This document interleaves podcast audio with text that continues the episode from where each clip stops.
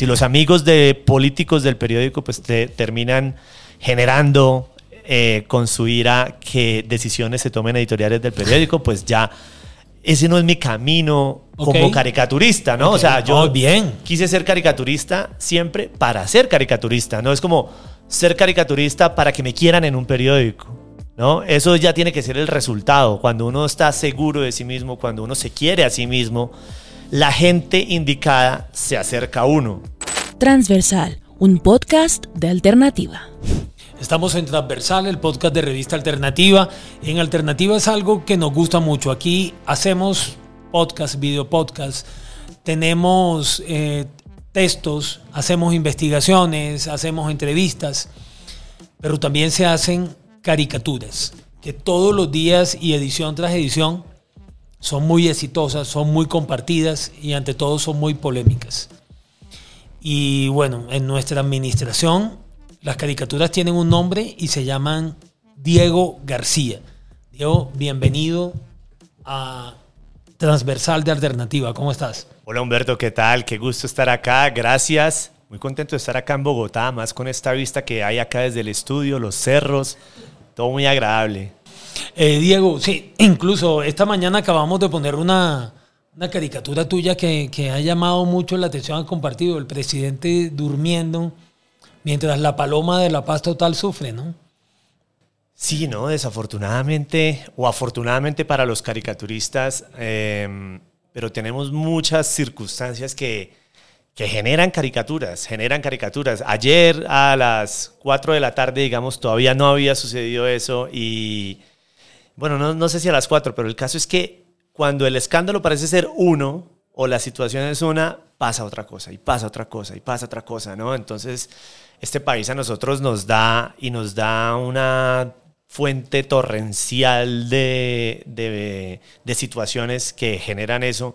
Y mirando en, en, retrospectiva, pues qué vaina, ¿no? Lo del tema de la paz siempre es un tema álgido, es un tema sufrido por el país y en donde... Parece que no quisiéramos estar en paz nunca, ¿no? Como si no quisiéramos estar en paz y en donde presidente tras presidente eh, se, se muestra pues lo difícil que es controlarla y, y la imposibilidad de no darle la responsabilidad pues a la primera cabeza del poder del país, ¿no?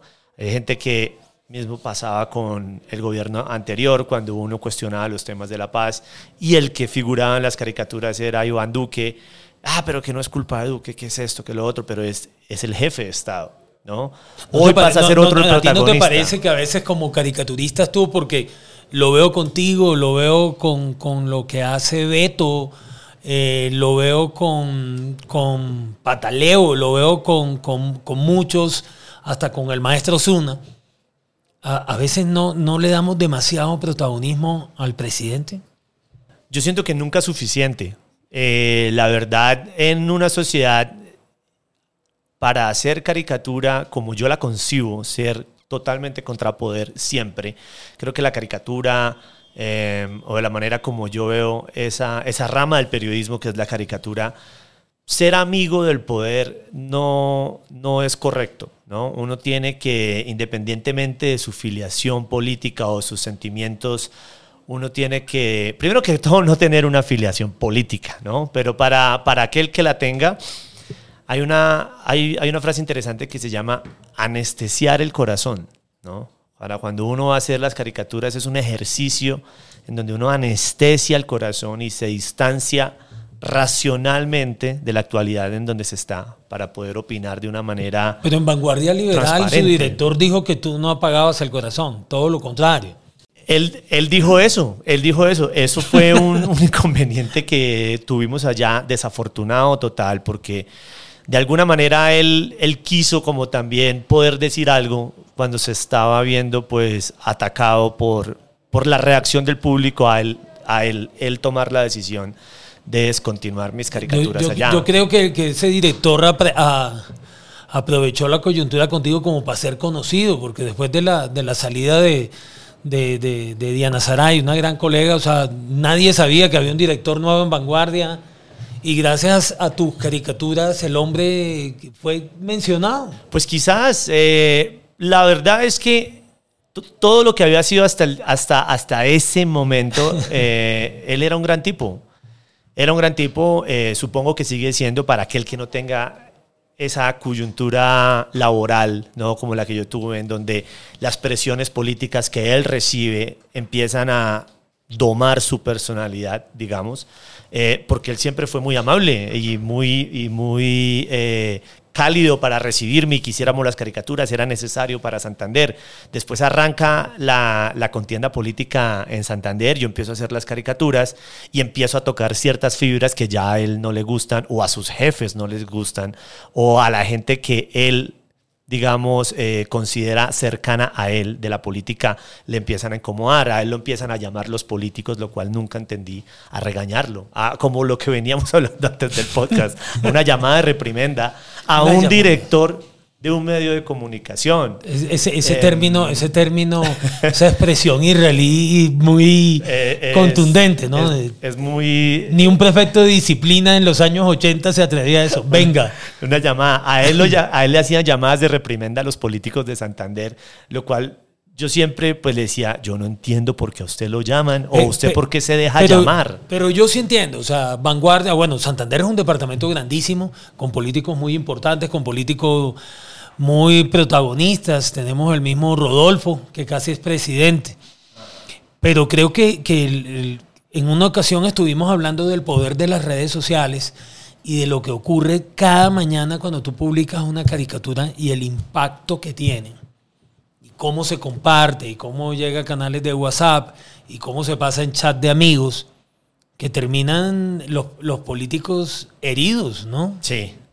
Pues cada caricatura tiene ese efecto, pero yo no sé, en, el idealismo, yo no he estado en la posición de ser director de un periódico, pero, pero yo creo que si algún día yo soy director de un periódico, a los políticos les tiene que dar pena llamarme o miedo.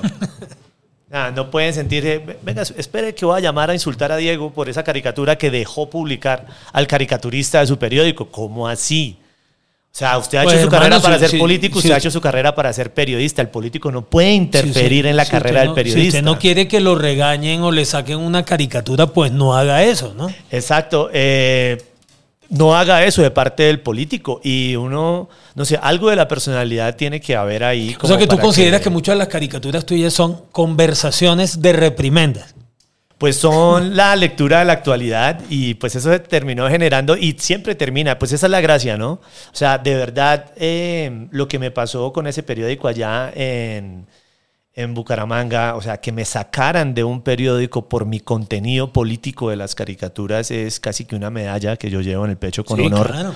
Porque si una caricatura no genera conversación, si una caricatura no genera reflexión, no sirve. No, no toca a la persona que tiene que tocar, si a esa persona que está dibujada ni siquiera le importa que haya salido dibujada. Entonces, falta algo, falta algo, ¿no? Pero cuando genera todas esas situaciones ya la satisfacción de la caricatura pues es completa porque logró lo que quería y era reflexión, hacerle una reprimenda al que tocaba. ¿Cómo, es? ¿Una conversación de reprimenda? Y, eh. pues ya lo que pase pues es ya eh, efectos colaterales, pero, pero que uno carga con honor, ¿no? Si, si los amigos de políticos del periódico pues te, terminan generando eh, con su ira que decisiones se tomen editoriales del periódico, pues ya ese no es mi camino como caricaturista, ¿no? O sea, yo bien. quise ser caricaturista siempre para ser caricaturista, ¿no? Es como ser caricaturista para que me quieran en un periódico. ¿No? Eso ya tiene que ser el resultado. Cuando uno está seguro de sí mismo, cuando uno se quiere a sí mismo, la gente indicada se acerca a uno. ¿No? Pero primero uno se tiene que querer a uno, uno no tiene que vivir para gustarle a los demás, sino que las cosas fluyan en armonía y eso no fue lo que pasó al final. Todo hubo un tiempo que sí estuvo muy chévere, pero al final... ¿Tú, tú qué estudiaste, Diego, que llegaste a la caricatura? Yo estudié estrategias de comunicación y publicidad. Yo estudié eso en la Salle College Montreal y lo hice ya, ya, ya más grande, ¿no? Yo empecé a estudiar a los 28 años había intentado empezar a estudiar como, como aquí en Colombia. Pues ni tan joven. Aquí hay gente que empieza a estudiar a los 16 años. Sale, Demasiado. Sale del colegio a los 15, a los 16, 17 ya está en primer semestre, segundo semestre, se gradúan a los 21. Yo empecé a estudiar como a los 21. La primera vez que empecé a estudiar. Y empecé a estudiar extra- eh, Bellas Artes y Psicología. Hice hasta segundo semestre y en segundo semestre me retiré porque me había metido en la aventura de tener mi propia estación de radio Ok. en, en Montreal para la comunidad de los latinos. Y pues fue una aventura buenísima, eh, pero al final no podía ni hacer lo que la radio requería, ni lo que la escuela, la academia requería, ¿no? Entonces me terminé tirando casi todas las materias del segundo semestre. y yo dije, no, no, no, pues. Y, y tampoco la radio entonces no se veían reflejadas las ventas o, o lo que podía ser exitoso en la radio. Entonces tenía que dejar una y pues en ese sueño que uno tiene como migrante de, de- del sueño americano, en mi caso el sueño canadiense, cuando eso, pues era, estaba más cerca desde ahí, sentía como es mi propia empresa, la puedo llevar lejos, ya la tengo, como no quería cerrar ese Apostaste más, capítulo, aposté apostaste para más. eso. Eso duró como cuatro años, ahí pasaron muchas cosas que quizás hablaremos más adelante en el programa, pero el cuento fue que ya más tarde, después ya a los 28, digo, ya tengo la decisión en mente de ser caricaturista y sé que para ser caricaturista no es necesario estudiar artes. Eh, ya había estado yo empapado total de periodismo por la experiencia que tuve tanto en mi empresa como en los medios de comunicación en Bucaramanga, en radio. Entonces dije, lo que yo necesito es saber mm, hacer mercadeo con mi trabajo, ¿no? Como, como, como visibilizar mi trabajo, también siendo consciente que es muy complicado para los nuevos caricaturistas entrar a un periódico, porque ya tienen caricaturistas de vieja data que están ahí y ya tienen su puesto ganado y se lo merecen y llevan 30, 40 años dibujando. Entonces uno llega ya nuevo y diciendo, pues ya estamos completos, como en el Hay, hay- fútbol. hay uno que conozco que, que se creía eso y se volvió hasta activista político y tuvo un, no quiero decirlo, pero tuvo un final, un desenlace no inesperado en su carrera. Pero bueno, Sí, circunstancias pasan en los colegas, pero, pero yo estoy muy feliz de estar acá. todo esto termina aquí, ¿no? Te podemos decir que aquí hay el compendio de muchos años. Sí. Este libro que, que está causando sensación, que está entre los más vendidos, está entre los más pedidos, 50 maneras De identificar, identificar a un corrupto. a un corrupto. Y no O darle algo, muy difícil aquí en Colombia. ¿no? No, lo- es, es que cuando uno, cuando uno, cuando lo hice, o sea, todo, todo lo que está acá dentro del libro son cosas que la gente, o sea, toca mostrárselas así, porque está a la vista de todos. ¿No? Entonces, digamos, yo en el, en el libro, el libro tiene, cuando ya entra en la parte de las 50 maneras de identificar a un corrupto y no darle el voto, te habla, por ejemplo, de los abusos de los políticos cuando empiezan a obligar mediante sus contactos, digamos, en la administración pública, le dicen entonces al secretario de planeación, lléveme a todo su equipo a una reunión que Claro. tengo de política para que voten por mí. Y entonces el secretario de planeación le dice a la gente, el que quiera seguir trabajando conmigo se me va hoy a las 6 de la tarde a una reunión política de mi amigo Pedro. Y allá llega la gente obligada, no porque le gusta a Pedro, ¿No? sino porque quiere guardar su trabajo. Hace poquito en Medellín Entonces, están, están las ahí hay denuncias. que desconfiar de Pedro. Ahí, ahí están las denuncias hace poquito en Medellín de la administración Quintero que entregó secretarías a un- al candidato Albert Corredor, le entregó la Secretaría de Educación y le dijo, toma, Esto es suyo. esto es suyo y con ello los contratistas también son suyos. No, eso es, es un abuso constante en todos los departamentos, en todos los municipios en Colombia, que la gente lo ve. Por eso, digamos, el libro creo que ha sido tan, tan, pues digamos, exitoso en cuanto que la gente lo que ve ahí es como que, oigas, sí, eso es lo que pasa, nadie me lo había dicho así, pero yo ya lo sabía, digamos, Hay, ¿no? hay uno que me gustó mucho, que lo voy a compartir acá. Ahorita lo, nuestro equipo de producción con Luis Martínez a- al mando lo verá. Le apodan el cole de la política. Ha estado en casi todos los partidos. En todos los partidos de Colombia. ¿Será alguien que está en Reino Unido que hace unos días fue famoso por una foto? El reino del Roy. Sir Roy, le dicen, Sir Roy. Sir Roy, Benedetti, en todas las ciudades, yo creo que independientemente desde donde nos escuchen, hay un montón de oyentes a lo largo de, de todo el país. He visto las estadísticas de este podcast y me encanta saber que desde muchos lugares nos escuchan. A ustedes que están en diferentes lugares de Colombia pueden pensar en cualquier político de su ciudad, Cualquiera, de su cualquiera. pueblo, de su departamento, y allá hay un Roy. Allá hay alguien así que por acomodarse y caer parado ha pasado de un partido a otro todas esas cositas es lo que va que se suma y que nos tiene que dar como pistas de, hey, este puede ser un corrupto en potencia. El cuento del libro es que hay 50 maneras que cada manera suma como un valor, porcentaje, y después al final se suma todo. Entonces, dependiendo de cuántos puntos sacó el político que tú tenías en mente cuando empezaste a leer el libro, el libro te sugiere qué tan peligroso podría ser votar por una persona así. Hace, hace, hace poco me, me, llamó mucho la atención por tu libro 50 maneras de identificar a un corrupto. Eh, falleció supuestamente de un ataque el senador Mario Castaño y para mí fue súper llamativo que alcaldías, consejos, eh, los mismos senadores, a un senador ya condenado por corrupción, un tipo que quedó claro de cómo armó un cartel de contratación corrupta y la gente sin importarle nada sale, lo felicita y dice que de verdad es que incluso aportó mucho a la ciudad. ¿Y qué me dice del congresista del pacto, Paulino Reascos, haciendo un minuto de silencio por el señor Castaño en el Congreso de la República? Una, una escena circense que pasará para la historia, desafortunada y que una, un minuto de ovación. También vi que el senador Macías del Centro Democrático también escribió una epístola en Twitter diciendo que lamentaba. Y fíjate ahí, políticos con las mismas actitudes de izquierda, de, derecha, y de todos lados, ¿no? Entonces al final como, como observadores de la política, cuando nos alejamos un poco y nos distanciamos, digamos, de la corrida de todos los que está allá abajo, podemos ver cómo se parecen, ¿no? Muchos. Todos terminan en el mismo. Todos terminan en, el, mismo, libro. En el mismo libro. entonces, entonces sí, y no, y la gente que lo ve en la, en la, ya en la cárcel al señor Castaño antes de morir, em, ya condenado, demostrado lo que hicieron, todo lo corrupto que hicieron. Y para algunos políticos seguía siendo rentable en su región decir que yo soy el de él, ¿no? Yo soy el de Mario. Ah, ¿Alguna vez el... y eso sentía, y la, gente decía, no, yo voto por el del doctor Mario, pero ¿cómo así?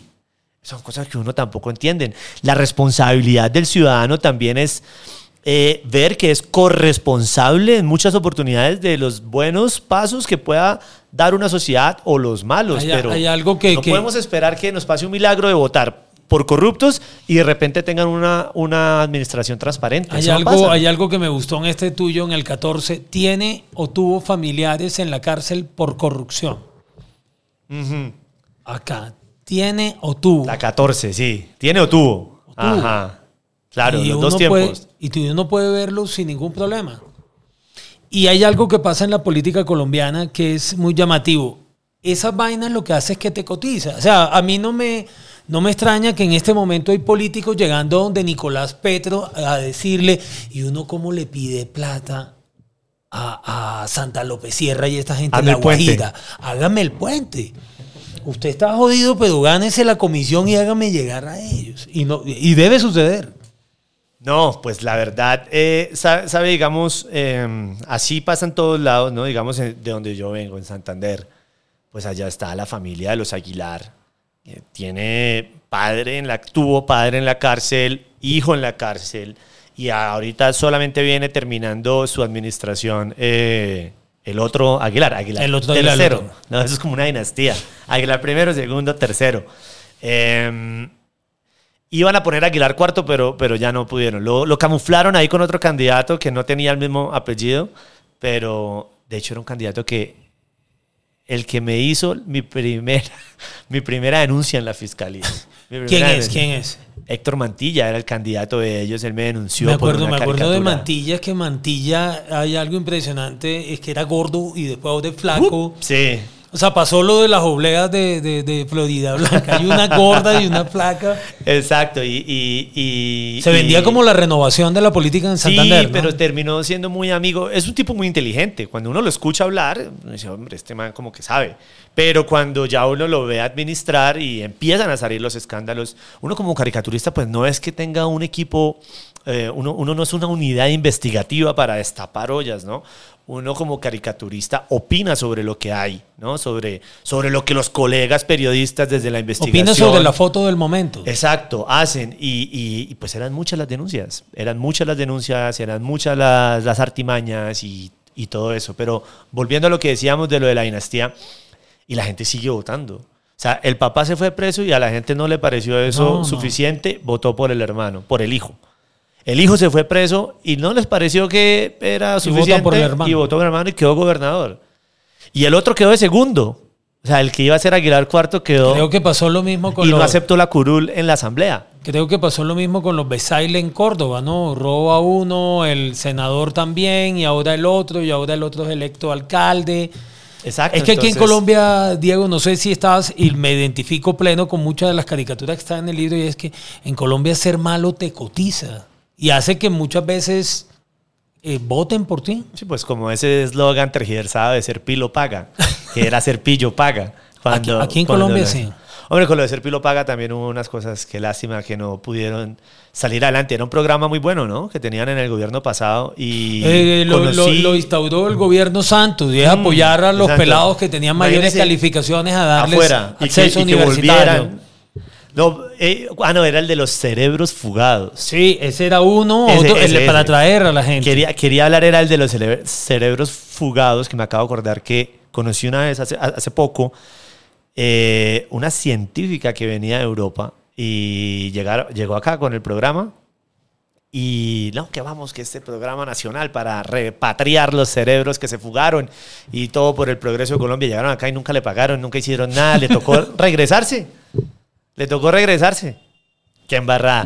Entonces, entonces, bueno, volviendo a eso, todas Ese esas es cosas. el eterno, el eterno devenir de Colombia, ¿no? Sí, es un país con y- muy y por eso es tan importante la denuncia, ¿no? Por eso es tan importante el periodismo, por eso es tan importante la denuncia, porque, porque esas cosas a veces se empiezan a volver costumbre.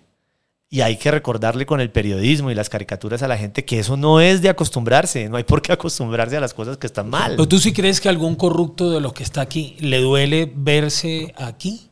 Pues yo creo que los O corruptos... supuestamente corruptos porque para cuando alguien escuche este podcast no digas que ahí me acusaron. No, eh, pre- se presume que son corruptos. Pues hay algo bueno que tiene el libro y es un lenguaje universal. Todo el hilo conductor del libro es a través de dos perros. Es el perro, el mío, Beto, y el otro que es un resultado de la novela gráfica, Samuel, guiño, guiño. Entonces, eh, los corruptos a veces, la corrupción, ellos son los primeros en normalizar la corrupción. Hay muchos corruptos que, que se creen inocentes hasta el día que tienen que ir a juicio y los condenan. Y casi que ahí es que aceptan. ¿no? O sea, hay muchas veces que el tema del 10% de comisión, ellos lo ven normal, como que, no, pero ¿por qué, Chi? Yo le voy a dar eso, o sea. ¿dónde está mi diezmo? ¿No? Dicen. Entonces, lo hacen normal. Ellos son los primeros en, eh, en hacerlo normal. Entonces, muchas veces ellos no se sienten que son corruptos. Eh, este libro lo compraron en muchos lugares de Colombia, inclusive también políticos que, que, que pueden ser corruptos, pero no se sienten corruptos y dijeron, oye, me encanta que hagas este tipo de denuncia, lo voy a regalar a, un- a unos amigos. Y lo compraban y lo daban. Y yo, pues bueno, pues claro, está, pues para eso se hizo, para que la gente lo leyera, pero no, pero entonces era muy chistoso. Otros sí se ven identificados, así no estén dibujados, y son esos políticos que, que saben que no pueden regalar el libro, eh, porque sabe que si están de candidatos a algo, la gente va a leer un libro de estos y dice, bueno, me lo regaló Juan López, Pedro Pérez, qué sé yo.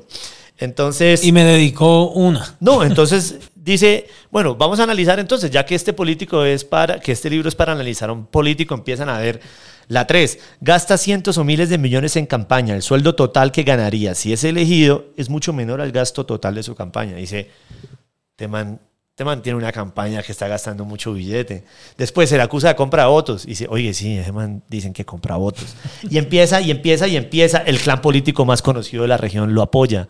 Y dice, no, pues no, yo, o sea, al final la gente va a decir, yo no puedo votar por ese corrupto. ¿no? Entonces hay gente que dice, no, yo no, yo no le doy esa herramienta democrática a mis electores porque me- o sea, el, el libro me desnuda, ¿no?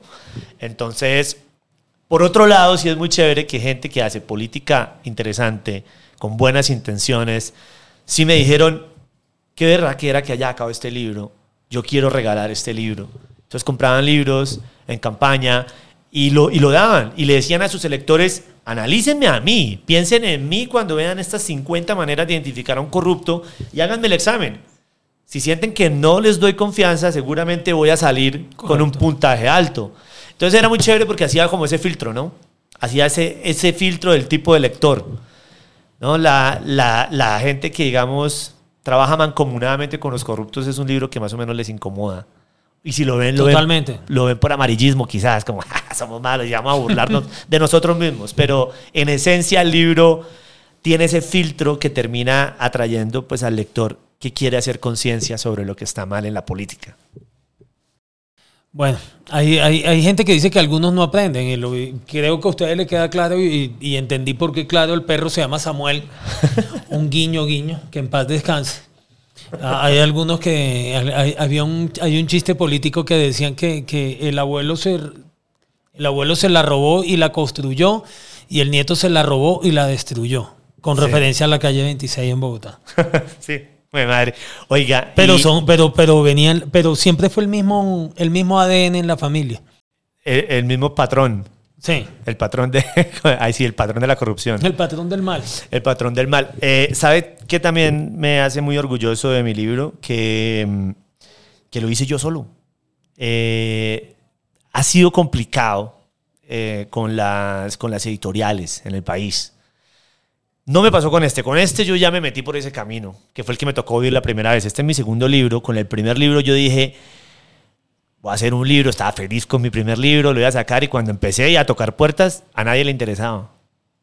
Y yo decía, pero ¿cómo no le va a interesar si está bueno? O sea, uno, uno está enamorado de su bebé, ¿no? Un libro es como un bebé para uno. Y entonces yo, que sí sale, que sí sale. Entonces intenté y nada. Y me dijeron, no, es que sentimos que no es comercial. Entonces buscaste tu editorial propia. No, entonces yo dije, pero, pero, la, o sea, se, trata, se llamaba Bucaramanga en 101 caricaturas. Entonces hablaba sobre toda la época que Rodolfo Hernández fue alcalde y cómo llegó a la alcaldía. Entonces yo dije, pero Bucaramanga tiene un millón de personas, o sea, si se venden, no sé, un- unos buenos miles de libros, ya es comercial. O sea, ¿para qué necesitas 50 millones de ciudadanos potenciales cuando tienes un millón y que con Sí. que vendas unos miles ya estás bien? Correcto. ¿No? Entonces, hab- hablando de mercadeo. No, no, no interesa. Y si nos interesara, el trato es 90% para la editorial, 10% para el autor. Lo cual es una figura leonina. No, no, es así hace, hace poco hablé con una escritora y me dijo lo mismo. O sea, me ofrecen, no me, no, no me queda nada en el bolsillo. Exacto. En cambio, viene alguien que es un ex ministro y viene y se asoma por la editorial diferente. y le dicen, venga, le pagamos 80 millones de pesos y se gana el mismo porcentaje. Exacto. Entonces, entonces, digamos que no es que yo esté. Lo que pasa es que uno, así como las editoriales también, no sé, o sea, creo que defender el bien, el, el interés propio, pues está bien, o sea, o sea, ¿por qué mal, no? Entonces, no los juzgo, ¿no? Pero entonces yo sí creía en lo mío. Entonces yo dije, pues yo sí creo en lo mío, fui y me conseguí la plata, ¿cuánto me vale imprimir esta cantidad de libros? Lo pagué, llegaron acá las cajas a mi casa y empecé a promocionarlo en diferentes redes sociales, en ferias del libro, me invitaron a ferias del libro y ¡prum! se agotó ese primer libro.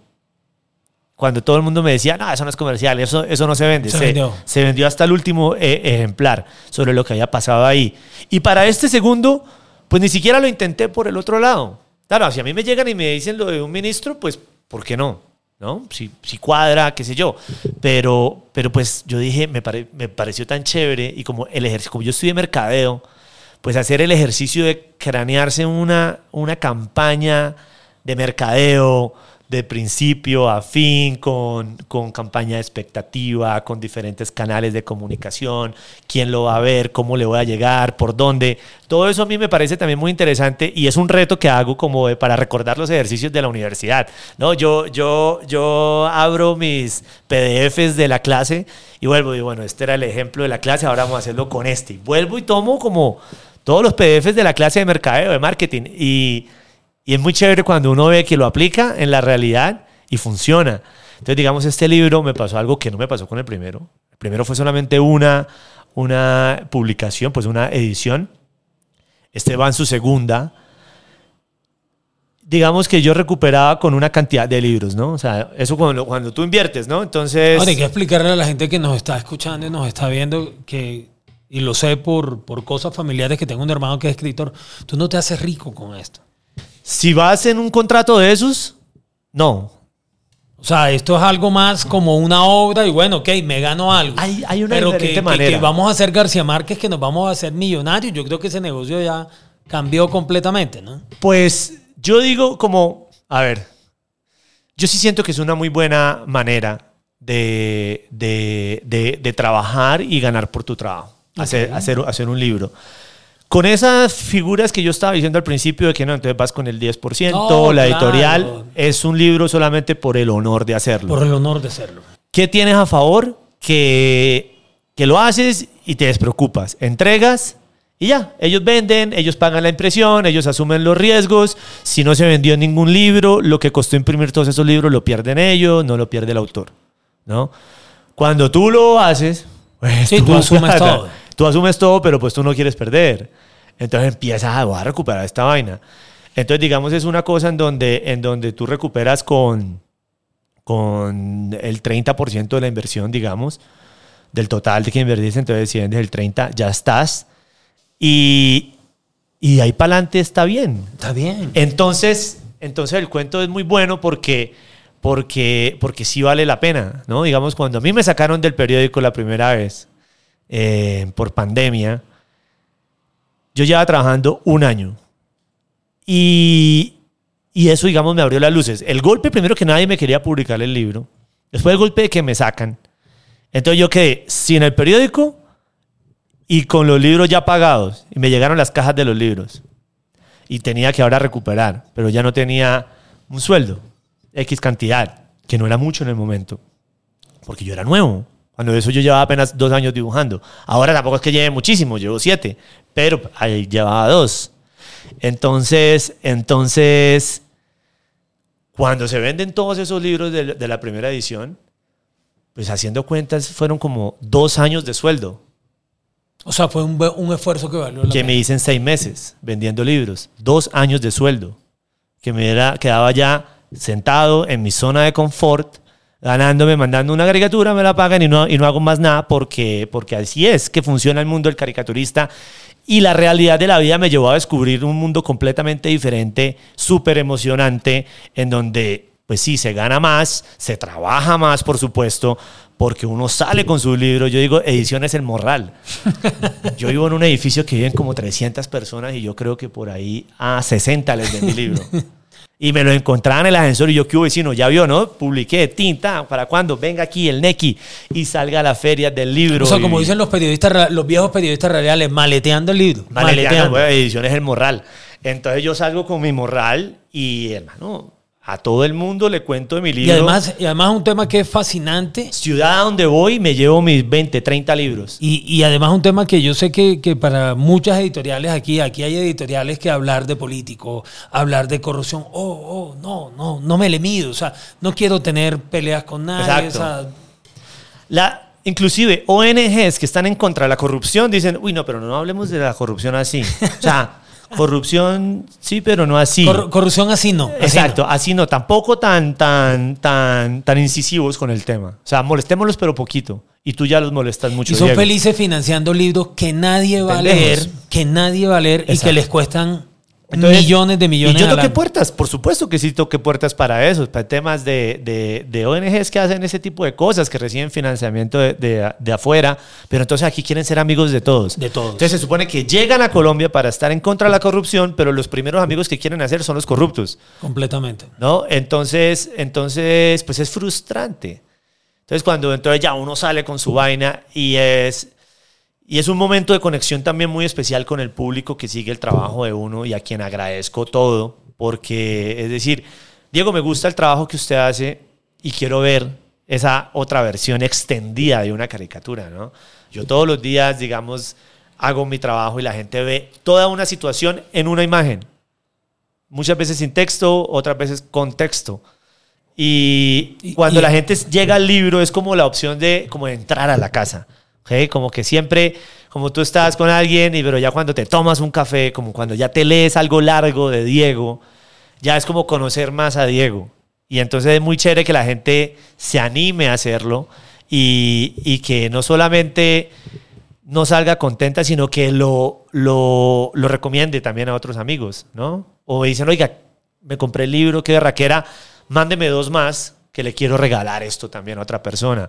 Y yo mando siempre una tarjetica que dice, esta tarjetica, está ahí en la cámara, dice, a cada persona que me compra el libro, con esta compra, usted está apoyando el trazo libre e independiente de mi trabajo como caricaturista. Gracias por contribuir a este esfuerzo editorial para hacer conciencia sobre el mal que la corrupción le hace a nuestra sociedad. En estas páginas encontrará cientos de horas, si no miles, cientos de horas de trabajo, arte, creatividad, color, humor, veneno y pasión. Cuéntela a la gente cercana para que ellos también lo lean. Entonces, es la manera, ¿no? Por eso cuando entonces yo defiendo mis libros como con todo porque son los que me han dado como esas ganas de, no desmotivarme cuando no hay un medio de comunicación. Porque a veces me pasa. Si yo hago el recuento, ahora estoy y, y tenemos unas publicaciones nosotros en Alternativa y soy muy feliz de hacerlo. Pero digamos cuando Alternativa no estaba, o si algún día, por alguna razón, no estamos en el futuro, yo me tuve que mentalizar que mi carrera tiene que seguir siempre adelante independientemente de las circunstancias externas. Yo no puedo decidir por los medios de comunicación que digan, vamos a seguir teniendo presupuesto para las caricaturas. Mi misión, o sea, mi, digamos como que mi, mi, mi realización personal era hacer caricaturas y no puedo dejar que eso lo determine alguien que no sea yo.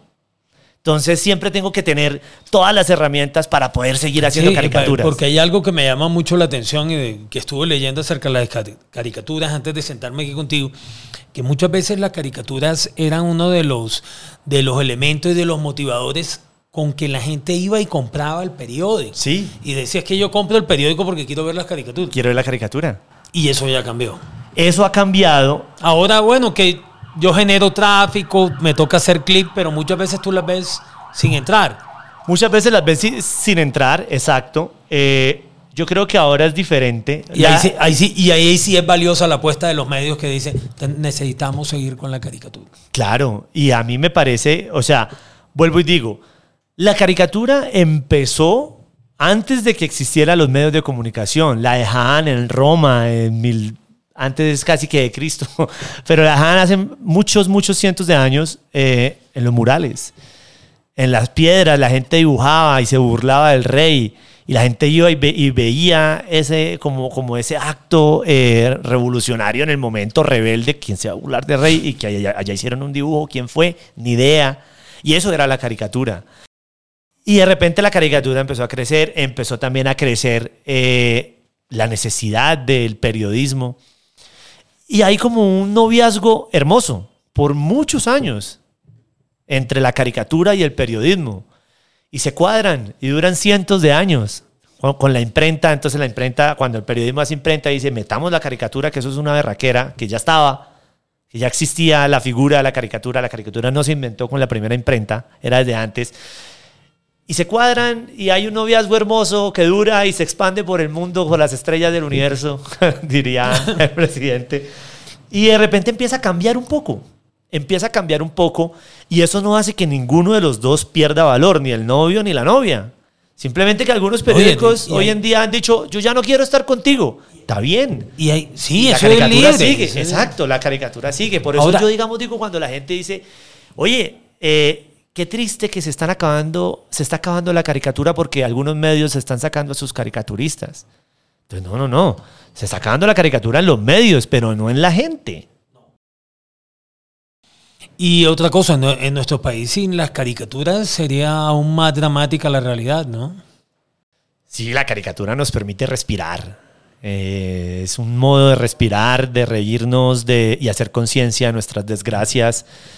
La caricatura Rara, rara vez, en mi caso por ahí creo que el 1% puede ser de algo positivo, em, pero que nos hace reflexionar. Totalmente. Y, y, yo, yo, o sea, a mí la gente me da palo, me da palo los últimos cuatro años cuando el gobierno pasado, me dan palo en este. Y siempre era, usted solamente dice lo malo.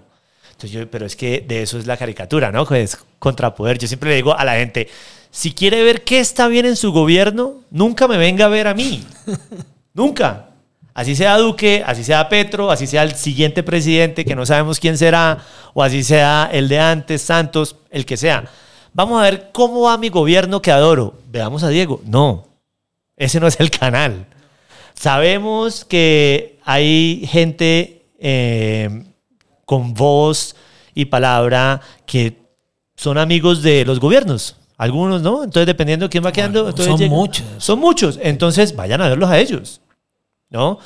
Los gobiernos tienen canal institucional que dice, vamos a ver cómo avanza el cambio en los 365 días más alegres de la historia de Colombia. Es, increíble. Ah, bueno, ¿quieres ver que está bien? Ahí está bien, lo puedes ver. No estoy diciendo que solamente te van a decir mentiras, pero solo te van a decir lo bueno. Entonces, si quieres ver que está mal, ve y mira voces críticas. Ahora, mismo, ahora mismo, incluso estaba viendo ayer un programa en Señal Colombia y me sentí viendo el Granma ah, hace muchos años en Cuba, viendo televisión cubana. Todo está perfecto.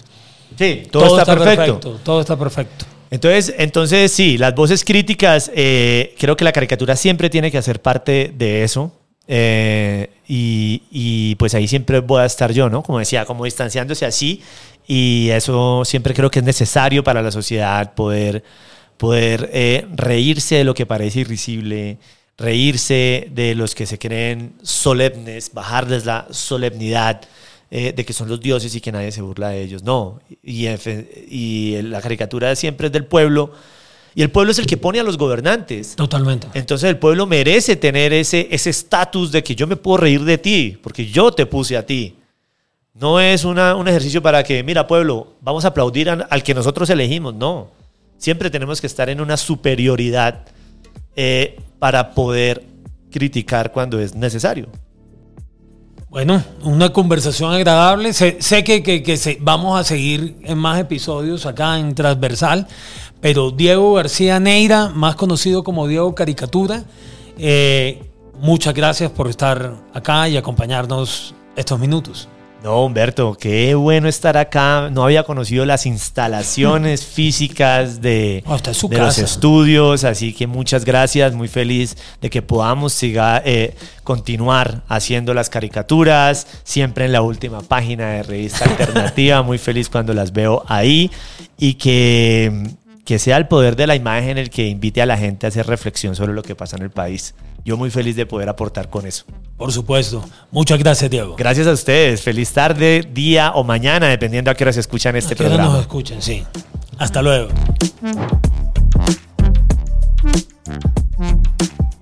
Una alternativa para escuchar.